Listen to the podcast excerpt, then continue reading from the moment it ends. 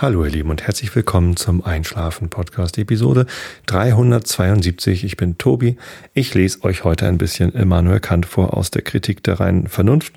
Davor gibt es den Rilke der Woche und davor erzähle ich euch ein bisschen was, damit ihr abgelenkt seid von euren eigenen Gedanken und besser einschlafen könnt.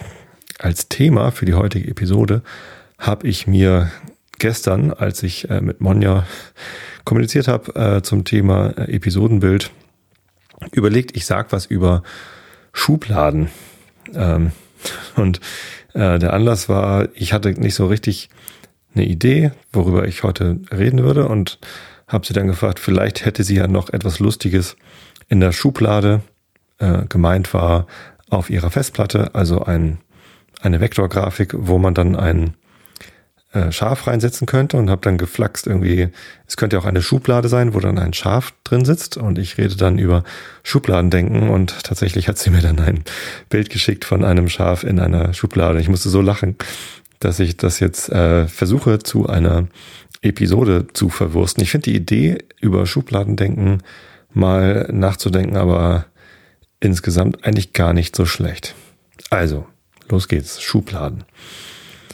Schubladen sind äh, so Dinge in Möbelstücken, die man äh, herausziehen kann und wieder reinschieben kann in horizontaler Bewegung. Äh, man kann reinschauen, äh, schauen, ob was drin ist. Wenn etwas drin ist, was man rausnehmen möchte, kann man es rausnehmen. Und wenn man äh, etwas reintun möchte und es ist noch Platz, kann man es reintun. Und wieder zuschieben kann man es auch, es sei denn, das, was man reingetan hat, ist zu groß.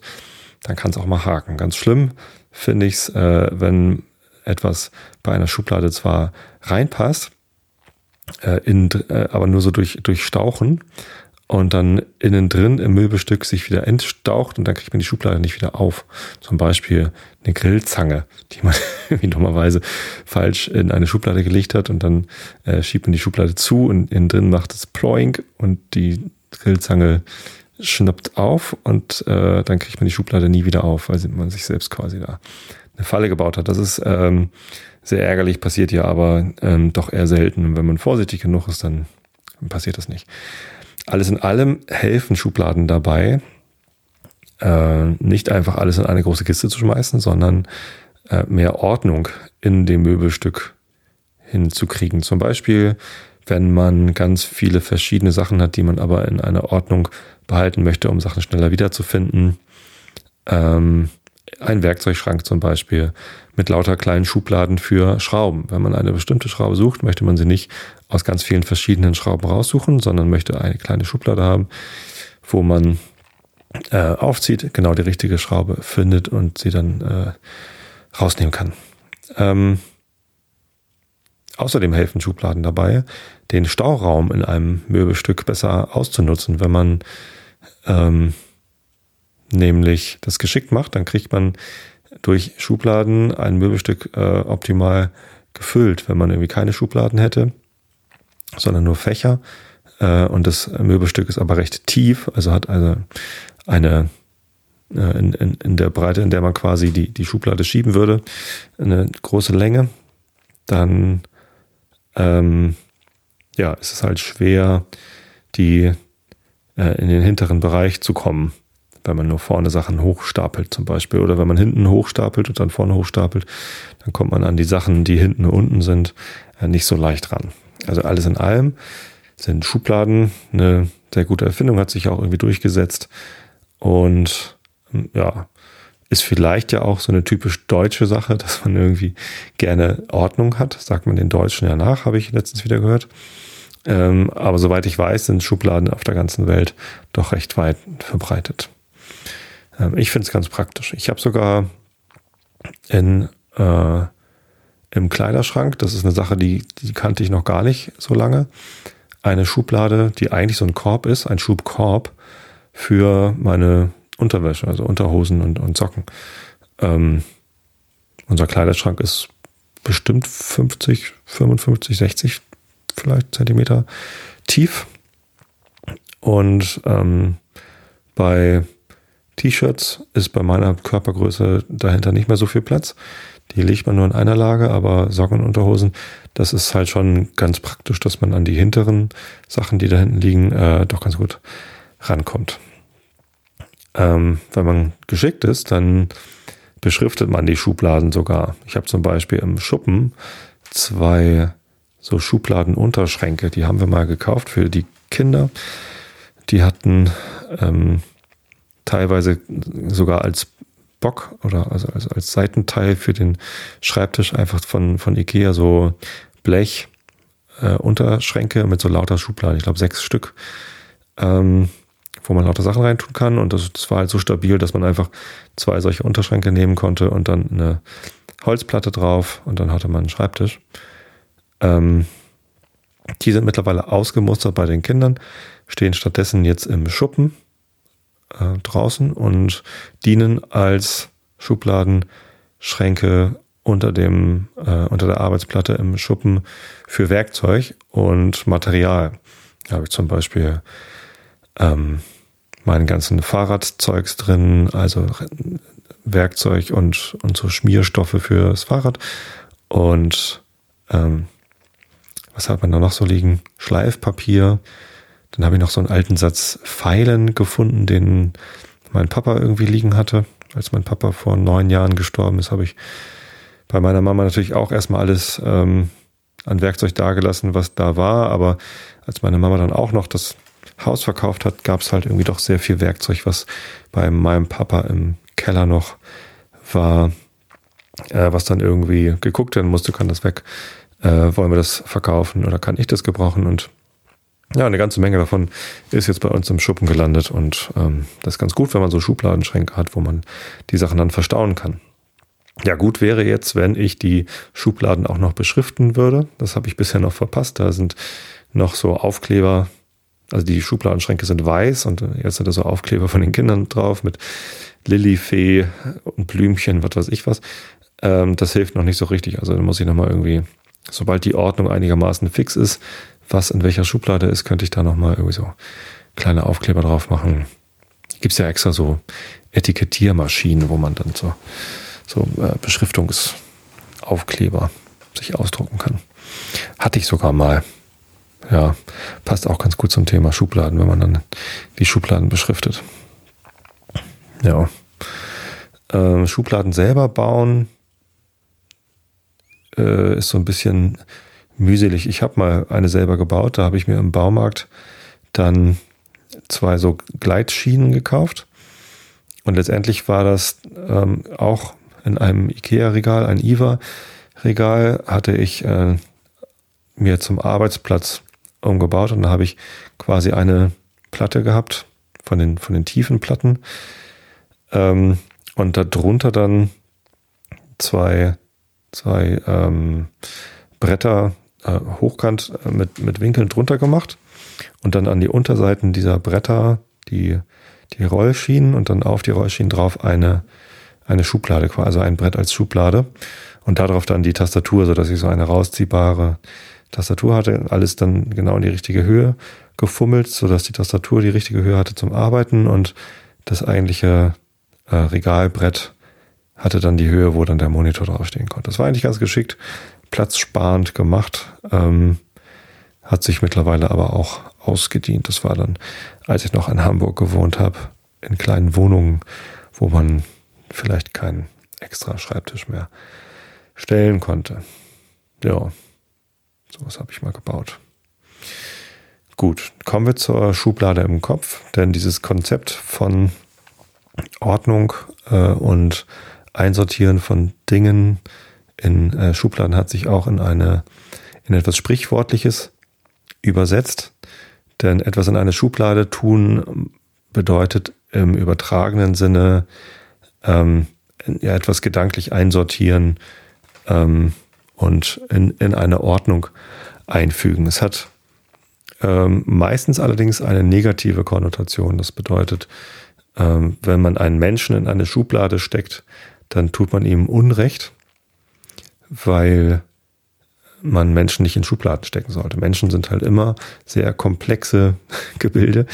Ähm, die Menschen sind sehr facettenreich und äh, vor allem verändern sie sich ständig und haben halt nicht immer nur eine Facette. So, wie gesagt, sehr komplizierte und komplexe Dinge, diese Menschen.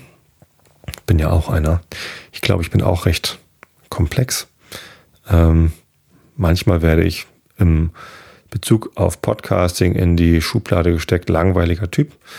Ähm, das mag ja auf diesen Podcast bezogen irgendwie so scheinen, als hätte ich ein langweiliges Leben. Ähm, das ist aber durchaus nicht so. Und wenn man mich in diese Schublade steckt, äh, als Menschen, dann finde ich das eben äh, blöd. Wenn man den Podcast in diese Schublade steckt, ist mir das vollkommen recht, denn von diesem Podcast kann ja jeder halten, was er denn möchte. Ich glaube aber, dass dieses, diese negative Konnotation von ähm, etwas in eine Schublade stecken im übertragenen Sinne gar nicht unbedingt gerechtfertigt ist. Denn natürlich ist man als Mensch, der in einer komplexen Welt lebt, darauf angewiesen, ständig alles zu vereinfachen.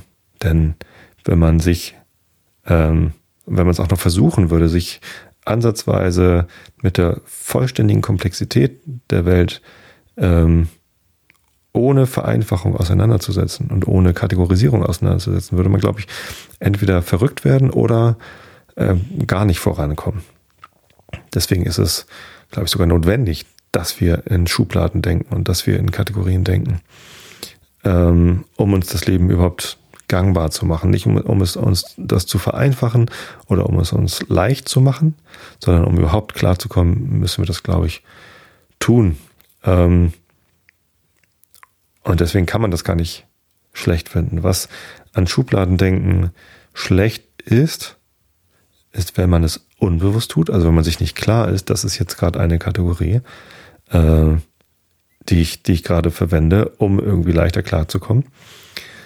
Und wenn man nicht bereit ist, diese Schublade wieder aufzumachen, um das, was man reingetan ist, sei es ein Mensch, sei es eine Situation, sei es was auch immer, äh, wieder, wieder rauszuholen, zu betrachten, ist es noch irgendwie sinnvoll, diese Vereinfachung, diese Kategorisierung beizubehalten? Ähm, oder sollte ich eine andere Vereinfachung wählen? Oder sollte ich das erstmal aus der Schublade rauslassen, um noch mehr Facetten irgendwie davon wahrnehmen zu können. Denn wenn etwas erstmal in einer Schublade drin ist und man schiebt die Schublade zu, dann kann man es natürlich nicht mehr in Gänze sehen.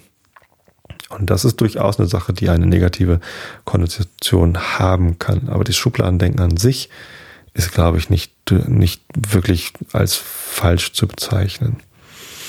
Jetzt ist die Frage, wie kriegt man das denn hin? Und wann passiert es einem, dass man ähm, auf einmal nicht mehr bereit ist, die Schublade zu öffnen. Ne? Die be berühmt-berüchtigten Vorurteile, äh, die ja, die man nicht haben sollte, die hat, glaube ich, jeder. Also man, man muss, ob bewusst oder unbewusst, mit diesen, mit, mit Vorurteilen leben, sonst, sonst kommt man halt nicht klar. Ein Vorurteil ist auch nichts anderes als eine Kategorisierung, also eine Vereinfachung, ein, eine Schublade, die man verwendet. Man muss sich nur darüber bewusst sein, dass man gerade ein Vorurteil benutzt, dass man gerade quasi eine Vereinfachung anwendet.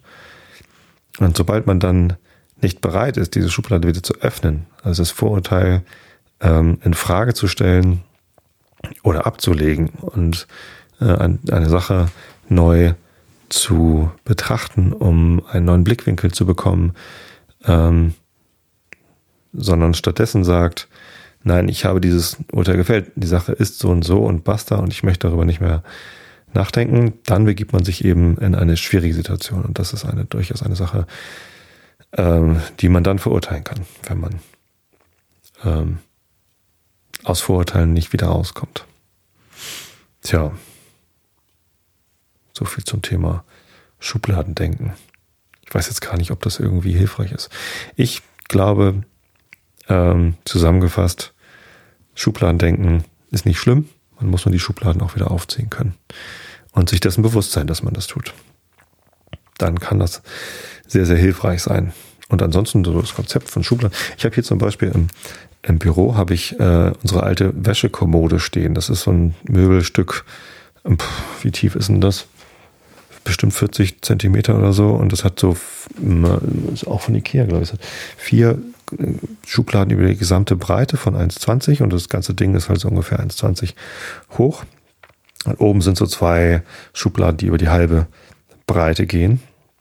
Und da waren früher halt so unsere, unsere Wäschesachen, also so Bettwäsche, und Handtücher und so waren da drin.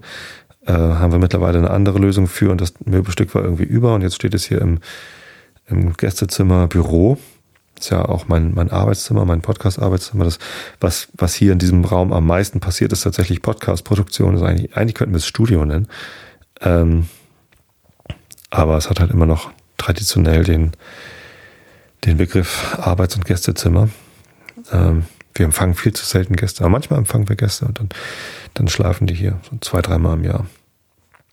Ähm, und dann räumen wir auch, meistens sind sogar ein, zwei von den breiten Schubladen leer, äh, wenn die äh, mehrere Nächte hier schlafen, also wenn zum Beispiel mal die unsere nach Schweden ausgewanderten Freunde hier sind, dann können sie da die Schubladen verwenden. Leider ähm, ist, sind das so Schubladen, wo keine Rollen drin sind, sondern das ist quasi einfach Holz auf Holz. Ne? Das, da rutscht so Holz, eine Holzschublade über eine Holzführung.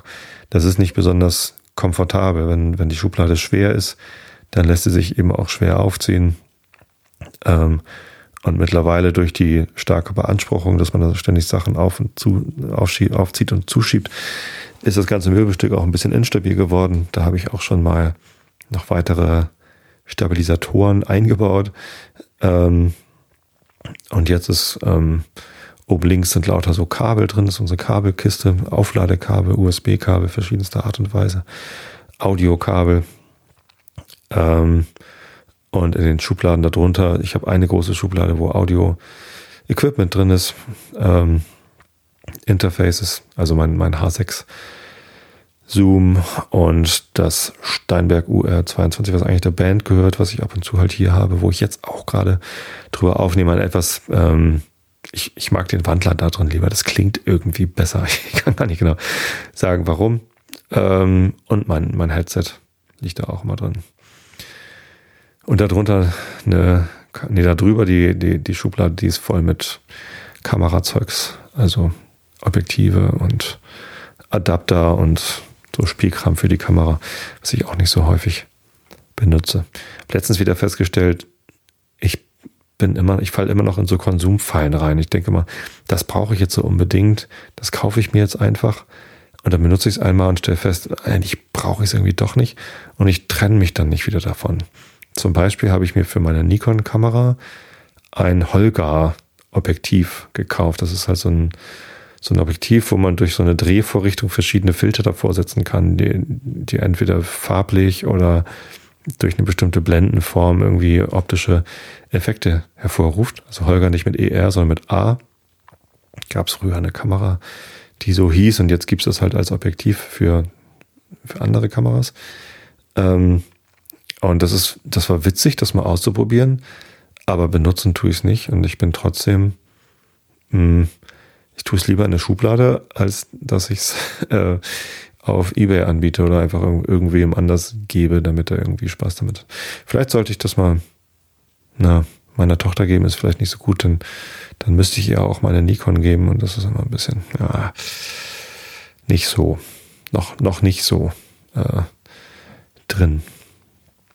Aber einen günstigen Nikon Body mal irgendwie kaufen und dann mit den Quatschobjektiven Kinder rum experimentieren, ist vielleicht gar keine so schlechte Idee. Es fördert ja auch die Kreativität, wenn man mal irgendwie andere Rahmenbedingungen hat als die, die man normalerweise hat. Ja.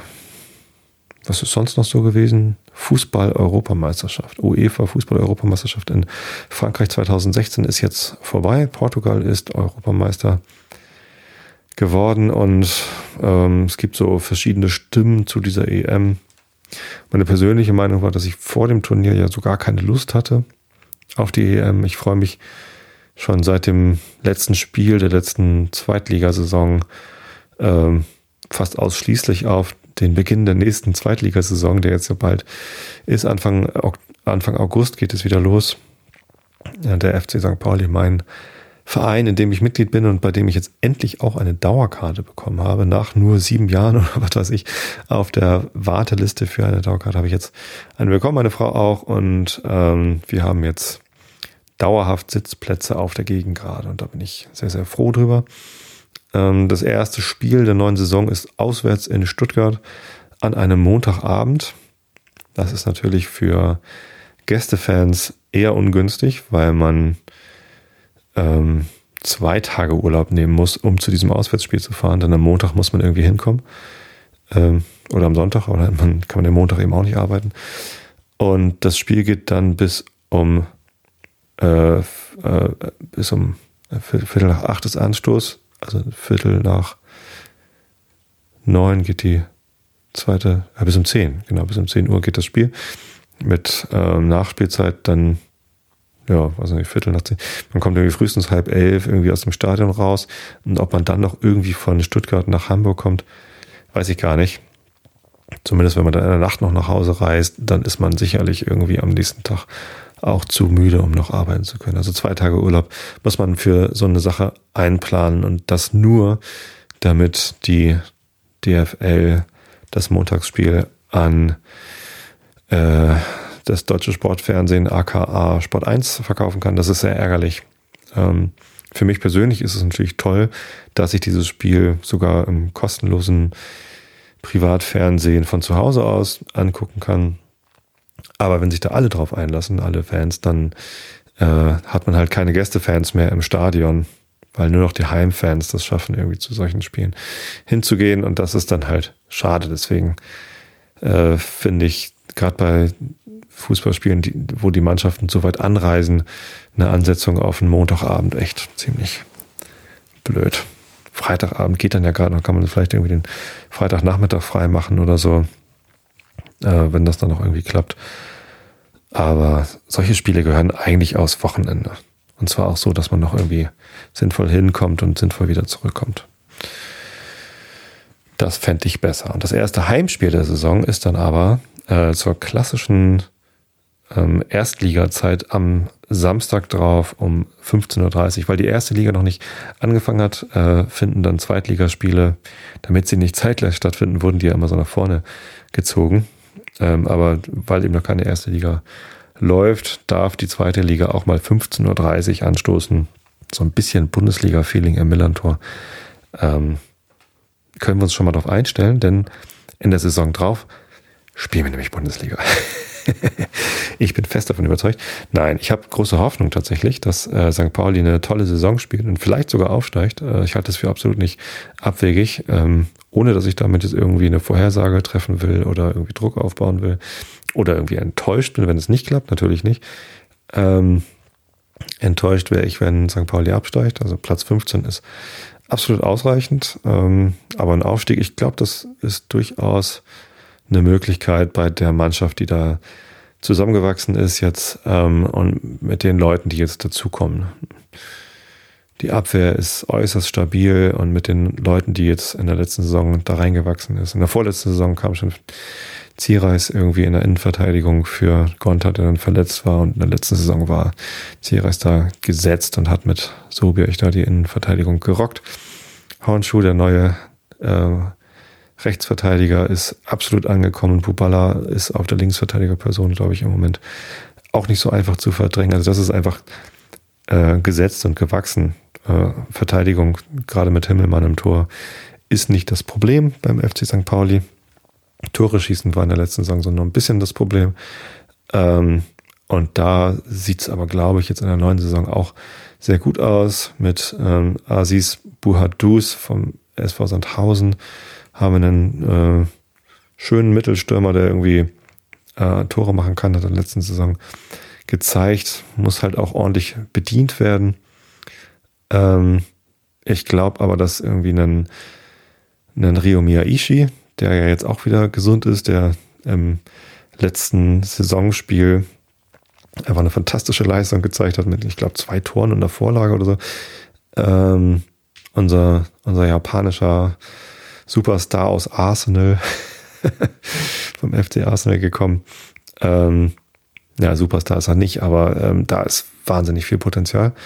Und mit dem Mittelfeld, auch den, den offensiven Außenbahnen, die da jetzt irgendwie Zeit hatten, zusammenzuwachsen. Ich habe da große Hoffnung, dass da was drin ist. Habe zumindest mal bei Tipico einen Zehner auf St. Pauli wird Zweitligameister gesetzt. Ja, ist ja nicht ganz äh, unwahrscheinlich. Die Quote steht auf 1 zu 17. okay, der Zehner ist wahrscheinlich weg, aber es ist scheißegal. Äh, ich freue mich auf die neue Saison. Ich freue mich drauf, dann Mitte August endlich unsere neuen Plätze ähm, einzunehmen und ja, wird bestimmt eine tolle Saison. Ich kann es mir gar nicht anders vorstellen. Deswegen, also die, die, die Freude auf die Europameisterschaft war irgendwie gar nicht da. Mein Kopf ist viel mehr beim FC St. Pauli als bei der Nationalmannschaft oder den anderen Nationalmannschaften. Ich habe allerdings beim ersten, beim Eröffnungsspiel Frankreich gegen Rumänien, habe ich doch Lust gekriegt, ne, mit so einem Tor in der Nachspielzeit. Das war irgendwie aufregend und spannend. Ähm, die meisten anderen Vorrundenspiele waren dann ja aber doch irgendwie, hatte so seine Längen, so gerade so die Spiele von Portugal, alle unentschieden waren. Das war irgendwie peinlich und langweilig und wenig inspirierend. Ich habe im, im Tipp-Kick, Kick-Tipp äh, der Firma, habe ich äh, bei der Frage, wer, welche Mannschaft stellt den Torschützenkönig, habe ich Portugal angegeben, weil ich natürlich dachte, Ronaldo, unser Superstar oder deren Superstar, Weltfußballer Jahr für Jahr, der muss das doch irgendwie reißen. Äh, war nix, ist nicht bedient worden, ähm, hat sich nicht getraut, die Mannschaft. Ähm, ja, das Schönste war wahrscheinlich, waren wahrscheinlich die Erfolge der Underdogs. Also Island im Viertelfinale äh, mit ihrem Hu äh, Jubel, den, den Frankreich dann gleich übernommen hat. Ähm, und Wales, die es ins Halbfinale geschafft haben, gegen Portugal ausgeschieden sind. Ähm, das, das waren natürlich äh, tolle Erfolge von so Mannschaften, die keiner so richtig auf dem Zettel hatte. Ähm, das Ausscheiden der deutschen Mannschaft im Halbfinale hat mich jetzt nicht so runtergerissen. Ähm, ich hatte von Anfang an auf Frankreich als Europameister gesetzt, deswegen, als mir dann klar war, okay, Deutschland spielt gegen Frankreich im Halbfinale, wird zumindest mal eine sehr enge Kiste und ich habe dann tatsächlich auf Frankreich auch getippt. Äh, ging für mich auch in Ordnung. So war halt, wir, die deutsche Mannschaft war ja auch ersatzgeschwächt, Hummels gesperrt, äh, Boateng angeschlagen, Kedira. Ich, ja, Ne, das, das, das war schon irgendwie schwierig. Das fand ich jetzt nicht so schlimm, da auszuscheiden. Was ich schlimm fand, war das Finale. Das hat mir irgendwie so gar keinen Spaß gemacht. Irgendwie gleich irgendwie nach 20 Minuten hat Payet, der Franzose, ähm, den Portugiesen Ronaldo ähm, kaputt getreten. Ähm, ich fand, das war ein durchaus gelbwürdiges Foul. Äh, Payet rennt in den Gegner rein, will natürlich den Ball, Angriff gilt dem Ball, hm, Verletzung billigend in Kauf genommen. Es gibt aber so Floskeln, die man da hin und her werfen kann. Die Fernsehbilder sehen für mich einfach fürchterlich äh, brutal aus. Ronaldo hat keine Chance, da wegzukommen. Ähm, und das ist einfach auch zu einem gewissen Grade unsportlich von, von Payet, das so zu machen. Und das vor dem Hintergrund, dass der französische Trainer Deschamps, oder keine Ahnung, wie man den ausspricht, ähm, in der Pressekonferenz vorher gesagt hat, äh, unser erstes Ziel muss sein, Ronaldo aus dem Spiel zu nehmen, ne, im, im, Sinne von ihn nicht ins Spiel kommen zu lassen. Äh, das hat Payet dann wohl ein bisschen zu wörtlich genommen und ist dann halt mit, mit Wucht auf ihn draufgelaufen. Das ist einfach bitter für so einen Spieler, für Ronaldo, der eben auch spielentscheidend sein kann. Ähm, ein Spiel nicht mitmachen zu können, weil er dann verletzt vom Platz getragen werden muss. Umso schöner für ihn, dass er dann doch den Pokal hochhalten konnte. Wie gesagt, ich hatte auf Frankreich als Turniersieger gesetzt und hätte es auch lieber gesehen, wenn Frankreich gewonnen hätte. Ich war dann während des Spiels dann doch kurz für Portugal. Als Payet dann aber vor der 60. Minute ausgewechselt worden ist, war ich schon wieder äh, versöhnt, weil das ja auch eine ähm, ja, eine Aussage vom Trainer ist hier, du kommst mal lieber vom Platz. Ähm, sei es, warum auch immer er sich dafür entschieden hat, weil er zu schlecht war oder weil es ihm zu gefährlich war, den da auf dem Platz zu lassen. Ähm, da hat sich Payet bestimmt auch nicht gefreut, da vom Platz genommen zu werden. Und damit fand ich dann der Gerechtigkeit Genüge getan und ja, trotzdem war das Spiel so langweilig und so fahrig und so unkonzentriert, dass ich dann nach der regulären Spielzeit ins Bett gegangen bin. Ich habe dann gehört, die Verlängerung war dann ganz gut. Da ist dann ja auch das spielentscheidende Tor gefallen. Ähm, aber das habe ich mir gespart. Das wollte ich echt nicht mit angucken. Ja, jetzt ist die EM wieder vorbei. Ähm, unser Trainer Ewald Lien vom FC St. Pauli hat ein ziemlich klares Statement dazu abgegeben, dass es eigentlich schlimm findet, wie die ganzen äh, Spieler äh, gerade von den von den Top-Mannschaften, die auch im europäischen Wettbewerb der Vereine Europa League, Champions League äh, sehr sehr viele Spiele die Saison über gemacht haben, dann eben bei so einer EM auch noch hart gefordert werden. Äh, diesmal auch noch im ausgeweiteten Modus mit 24 Mannschaften und Achtelfinale. Das ist ja auch zum ersten Mal so gewesen, dass die Spieler noch mehr EM-Spiele raushauen mussten. Ähm, sei dann kein Wunder, wenn die am Ende ausgelaugt sind und nicht mehr irgendwie Top-Leistung bringen können, weil sie halt nie Erholungszeiten bekommen. Ähm, und er selbst hätte gar keinen Bock dahin zu fahren. äh, hat er so ein bisschen irgendwie einen abgeledert. Äh, fand ich auf jeden Fall mal eine interessante Stellungnahme. Und kann durchaus auch ein Grund dafür sein, warum die EM so gelaufen ist, wie sie denn gelaufen ist. Tja, paar schöne Erinnerungen bleiben, ähm, aber insgesamt ist mir persönlich ähm, der FC St. Pauli viel wichtiger als die Fußball-Europameisterschaft. Insofern freue ich mich auf die neue Saison. Tja, was war noch? Oh, es gibt eine neue Pappkameraden-Podcast-Episode. Nach nur einem Jahr, naja, fast ein Jahr, ich glaube im August letzten Jahres, habe äh, ich eine neue Episode aufgenommen. Episode 38. Ich war nämlich vor zwei Wochen oder so in Basthorst auf Gut Basthorst und habe dort äh, unser Fass besucht und dann die Pappkameraden, das irgendwie der andere Podcast, den ich da noch mache, neben Einschlafen-Podcast, Realitätsabgleich bei und mit Holger Klein, ähm, Klug steht es mit meinen Kindern und agiles Produktmanagement, meinem Fachpodcast, gibt's ja auch noch den Pappkameraden-Podcast, der Podcast, wo ich mir alles rausnehme und öfter mal Whisky probiere. Äh, Habe ich mit einigen Hörern gemeinsam ein Fass Whisky gekauft von der Distillerie Magmyra in Schweden. Das liegt jetzt hier in Norddeutschland in Basthorst. Und weil der FC St. Pauli in der Nähe ein Testspiel gemacht hat, nämlich in Schwarzenbeek, bin ich äh, die paar Kilometer weitergefahren zum Gut Basthorst Fasslager von Magmyra und habe eine Probe rausgeholt und die habe ich dann gemeinsam mit Christoph, der äh, in Süddeutschland lebt, genau gesagt äh, im Schwarzwald, gemeinsam probiert. Christoph äh, ist einer meiner Dauergäste im Pappkameraden-Podcast, mit dem ich schon sehr viel Whisky zusammen probiert habe, der sich auch am Fass beteiligt hat. Ähm, der, ja, genau, dem habe ich eine Probe zugeschickt und es gemeinsam mit ihm probiert. Ähm, hört ruhig mal rein. Ich fand es ganz interessant. Ich war so ein bisschen erschrocken, als ich den Whisky probiert habe. Er ist sehr, sehr rauchig, immer noch und sehr wild. Obwohl er jetzt drei Jahre in diesem kleinen Fass liegt und eigentlich reif genug sein müsste. Ähm, aber mit ein bisschen Wasser ist es dann doch schon sehr, sehr lecker.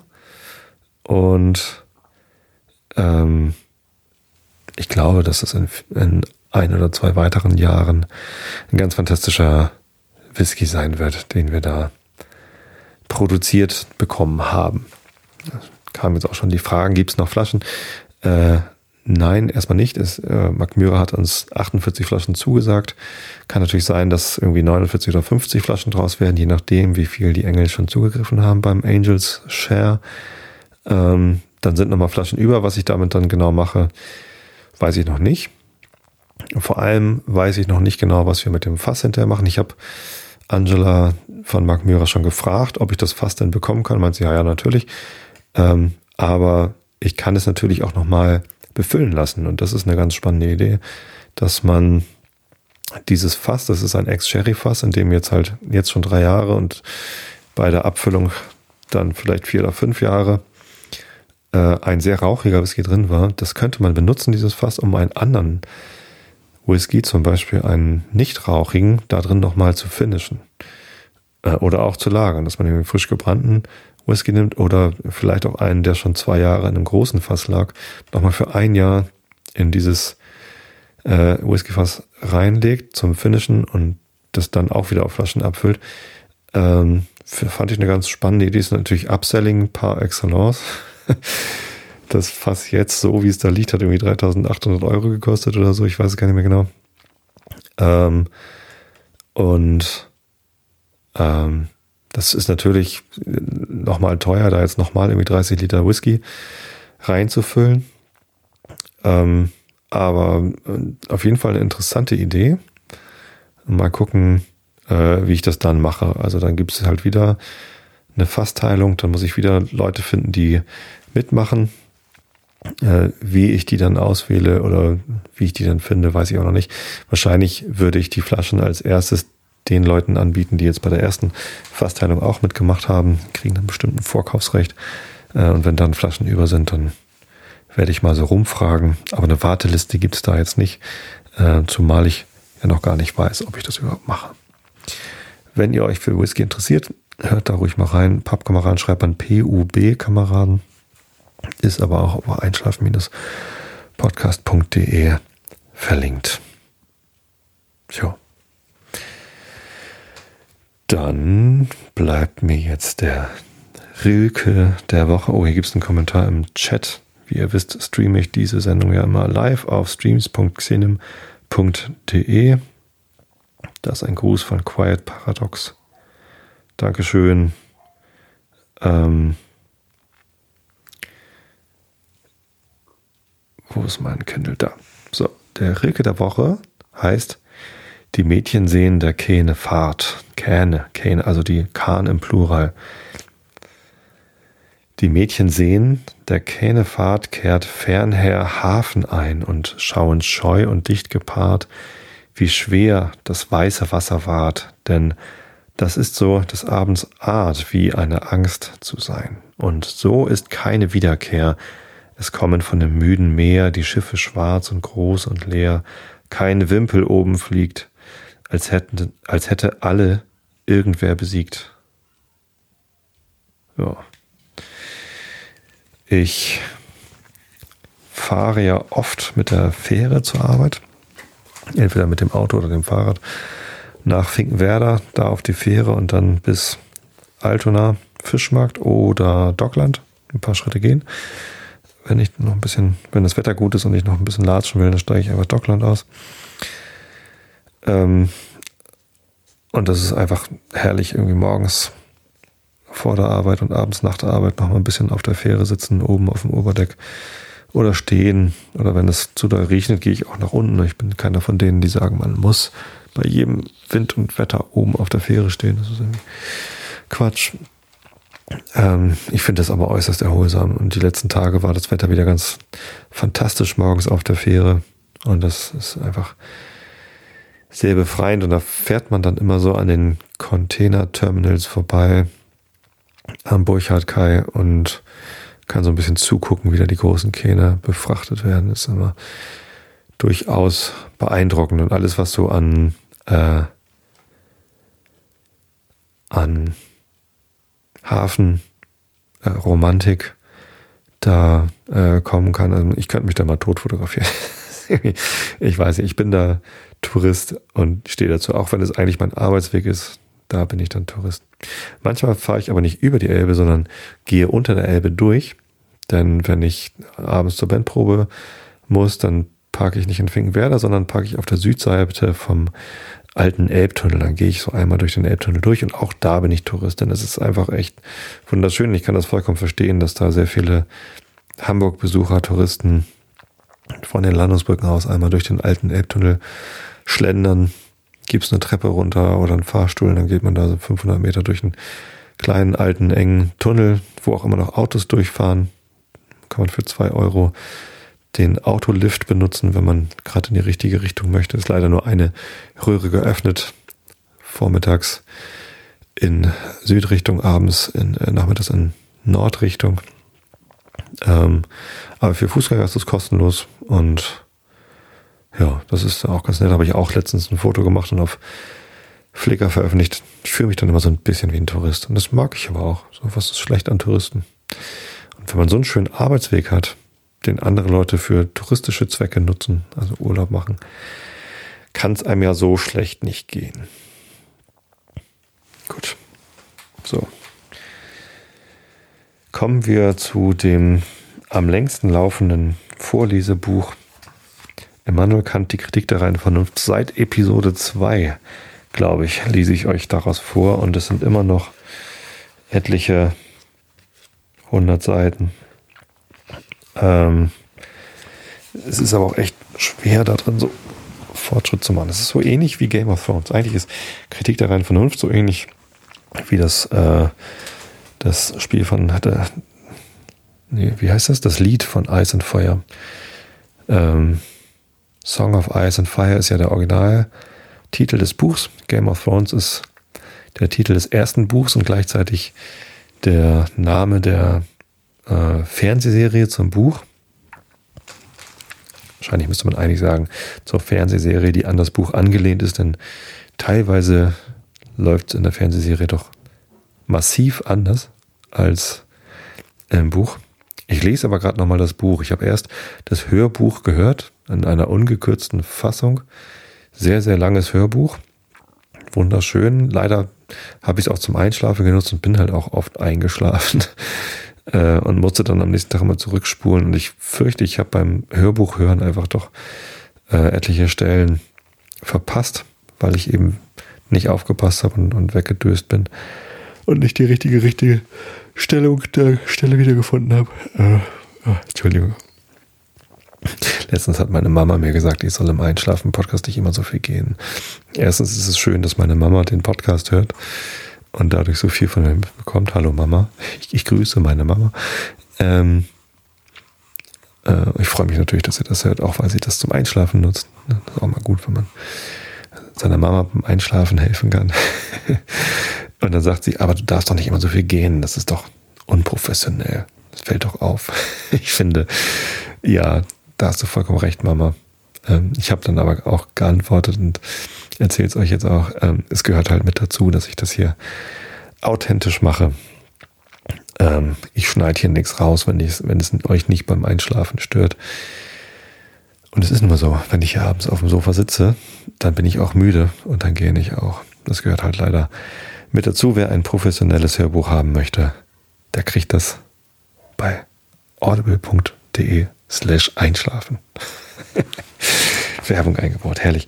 Ähm, nein, ihr könnt ja hören, was ihr wollt zum Einschlafen. Ich finde, äh, dass so viele Leute den Einschlafen-Podcast hören wie im Moment. Und das ist immer wieder beeindruckend, wenn ich in die Statistiken reingucke. Die letzten Episoden sind irgendwie teilweise über 40.000 Mal runtergeladen. Ähm, da kommt man schon ins Überlegen, müsste ich irgendwie einen professionellen Anspruch haben? Ich denke, nein, denn es ist und bleibt weiterhin mein Hobby. Ich mache das aus Spaß und Erfreut.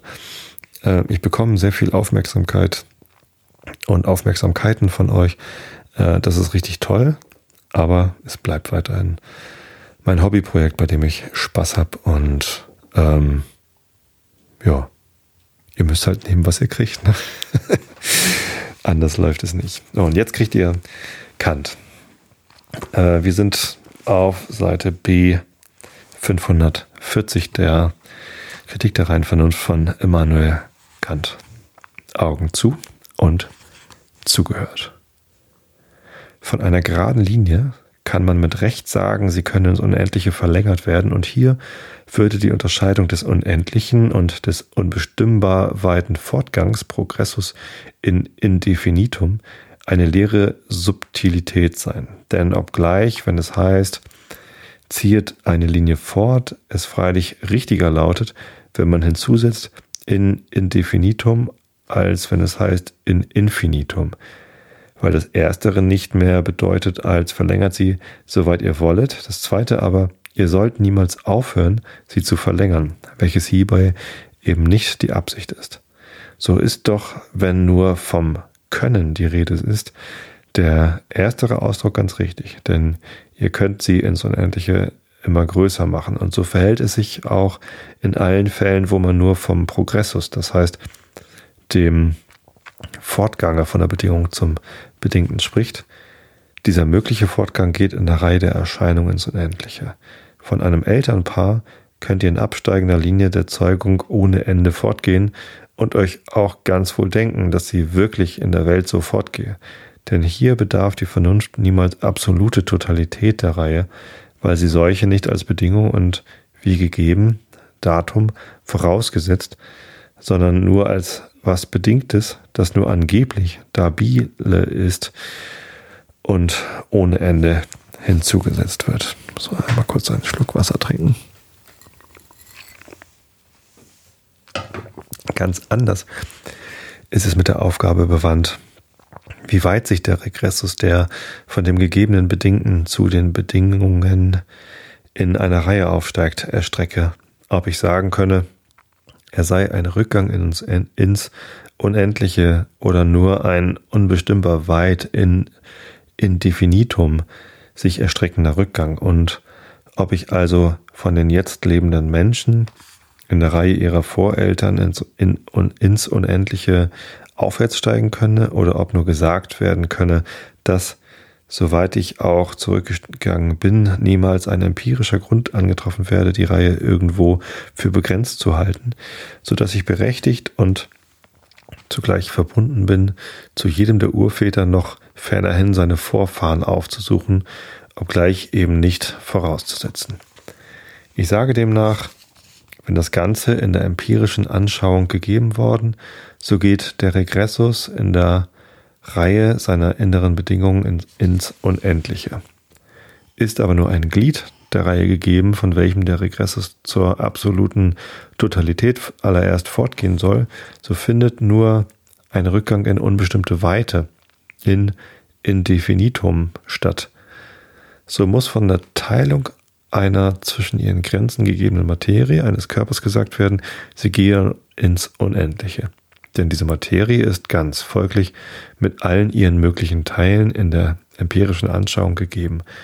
Da nun die Bedingung dieses Ganzen sein Teil und die Bedingung dieses Teils Teil vom Teile und so weiter ist und in diesem Regressus der Dekomposition niemals ein unbedingtes und teilbares Glied dieser Reihe von Bedingungen angetroffen wird, so ist nicht allein nirgendein empirischer Grund in der Teilung aufzuhören, sondern die ferneren Glieder der fortzusetzenden Teilung sind selbst von dieser weitergehenden Teilung empirisch gegeben.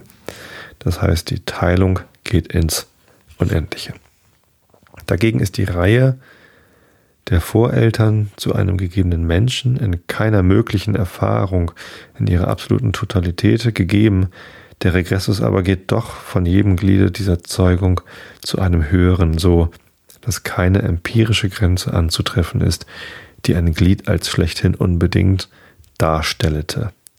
Da aber gleichwohl auch die Glieder, die hiezu die Bedingung abgeben könnten, nicht in der empirischen Anschauung des Ganzen schon vor dem Regressus liegen, so geht dieser nicht in, ins Unendliche der Teilung des Gegebenen, sondern in unbestimmbare Weite der Aufsuchung mehrerer Glieder zu den Gegebenen, die wiederum jederzeit nur bedingt gegeben sind.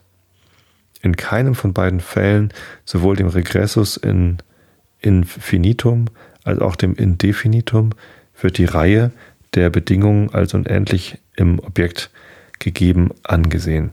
Es sind nicht Dinge, die an sich selbst, sondern nur Bedingungen, die als Bedingungen voneinander. Na, na Entschuldigung. Ähm, es sind nicht Dinge, die an sich selbst, sondern nur Erscheinungen, die als Bedingungen voneinander nur im Regressus selbst gegeben werden. Also ist die Frage nicht mehr, wie groß diese Reihe der Bedingungen an sich selbst sei, ob endlich oder unendlich, denn sie ist nichts an sich selbst, sondern wie wir den empirischen Regressus anstellen und wie weit wir ihn fortsetzen wollen.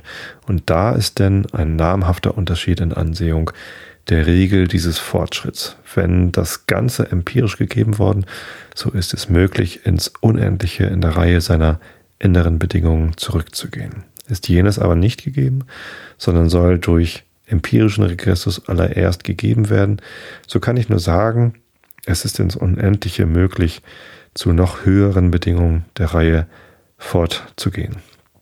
Im ersteren Falle könnt, konnte ich sagen, es sind immer mehr Glieder da und empirisch gegeben, als ich durch den Regressus der Dekomposition erreiche. Im zweiten aber, ich kann im Regressus noch immer weitergehen, weil kein Glied als schlechthin unbedingt empirisch gegeben ist und also noch immer ein höheres Glied als möglich und mithin die Nachfrage nach demselben als notwendig zulässt. Dort war es notwendig, mehr Glieder der Reihe anzutreffen. Hier aber ist es immer notwendig, nach mehreren zu fragen, weil keine Erfahrung absolut begrenzt. Denn ihr habt entweder keine Wahrnehmung, die euren empirischen Regressus schlechthin begrenzt, und dann müsst ihr euren Regressus nicht für vollendet halten, oder habt eine solche eure Reihe begrenzende Wahrnehmung, so kann diese nicht ein Teil eurer zurückgelegten Reihe sein, weil das, was begrenzt von dem, was dadurch begrenzt wird, unterschieden sein muss. Und ihr müsst als euren Regressus auch zu dieser Bedingung weiter fortsetzen und so fortan. Der folgende Abschnitt wird diese Bemerkungen durch ihre Anwendung in ihr gehöriges Licht setzen. Genau, und der kommt dann in einer der weiteren Episoden des Einschlafen-Podcasts. Nächste Woche fällt der Realitätsabgleich aus. Ähm, und in zwei Wochen fällt möglicherweise auch der Einschlafen-Podcast aus. Der Grund dafür ist, dass ich Urlaub habe und auf Reisen bin. Ob ich in Schottland einen Einschlafen-Podcast aufnehmen kann, weiß ich nicht. Ähm, werdet ihr dann sehen. Ich sage auf Twitter und Facebook Bescheid. Aber in vier Wochen hören wir uns hier im Einschlafen-Podcast auf jeden Fall wieder. Ähm, wenn ihr nicht schlafen könnt, es gibt noch 371 weitere Episoden, ähm, wovon auch die ersten über 100 Episoden jetzt auch in diesem Feed in der App und so weiter verfügbar sind. Alle anderen findet ihr im Archivfeed oder auf der Webseite. Und wie gesagt, ihr könnt ja auch mal was anderes hören zum Einschlafen. Nicht wahr? Ich hoffe zumindest, dass ihr alle immer gut einschlafen könnt und äh, wünsche euch ausreichend erholsamen und gesund machenden Schlaf. Hab euch alle lieb. Bis zum nächsten Mal. Gute Nacht.